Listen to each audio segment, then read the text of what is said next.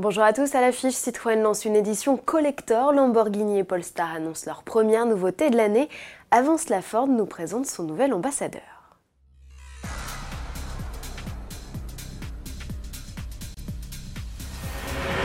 Ford s'offre un ambassadeur de poids. Teddy Riner, l'un des sportifs préférés des Français, rejoint la marque en qualité de super coach.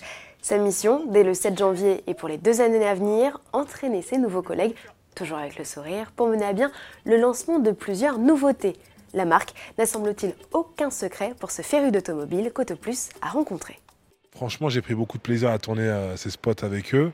Et puis euh, vraiment, je me sens comme chez moi puisque je connais pas mal de leurs véhicules. Et puis euh, quand on regarde bien, c'est vrai que j'ai toujours été dans une voiture, j'ai toujours été au contact d'une voiture, j'ai toujours voulu qu'une voiture soit propre, j'ai toujours voulu conduire une voiture. J'ai demandé très tôt à ce qu'on m'apprenne à conduire, donc ouais, j'ai toujours aimé les voitures. Ford compte sur le judoka pour gagner en visibilité auprès des Français en partageant des valeurs communes, la performance, l'accessibilité et la sympathie. Avis aux fans, des Teddy à taille réelle, 2m04 quand même, trôneront dans les concessions Ford. Ne manquez pas de faire une photo et de la partager sur les réseaux sociaux avec le hashtag C'est Teddy qui l'a dit.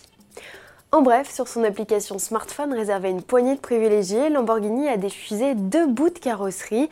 Il pourrait s'agir d'un premier aperçu de l'Huracan. L'italienne n'a pas changé depuis 2014, alors que sa cousine technique, l'Audi R8, a été restylée fin 2018. Comme elle, le best-seller Lamborghini devrait voir la puissance de son V10 5 litres 2 augmenter au-delà des 620 chevaux. Affaire à suivre. On ne peut pas faire plus explicite. Sur son compte Twitter, Polestar annonce officiellement l'arrivée d'un modèle 100% électrique. Après la One, élégant coupé hybride rechargeable, voici un aperçu de la tout. Il s'agit d'une berline compacte rivale de la Tesla Model 3 que l'on devrait découvrir au Salon Genève en mars. Citroën a 100 ans, un anniversaire que le constructeur compte célébrer en grande pompe toute l'année. Preuve en est, nous ne sommes que le 4 janvier et déjà, la marque au chevron annonce une édition collector baptisée Origine sur plusieurs de ses modèles.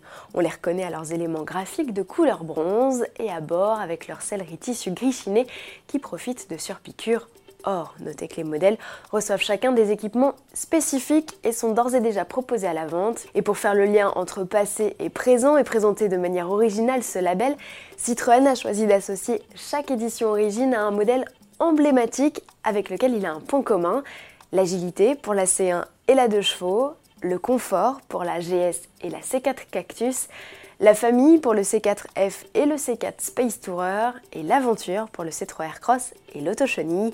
L'attraction avant et la C-Élysée ont comme point commun d'être des berlines. Et à ce propos, une nouvelle mouture inspirée du concept C-Experience de 2016 et qui ne sera pas une nouvelle C5 serait en préparation. Deux concepts sont également à suivre en 2019, en mars à Genève et en avril à Shanghai.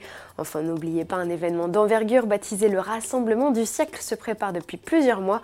Tous les renseignements sur le site officiel, il se tiendra du 19 au 21 juillet à la Ferté-Vidame. Bon week-end à tous et à lundi.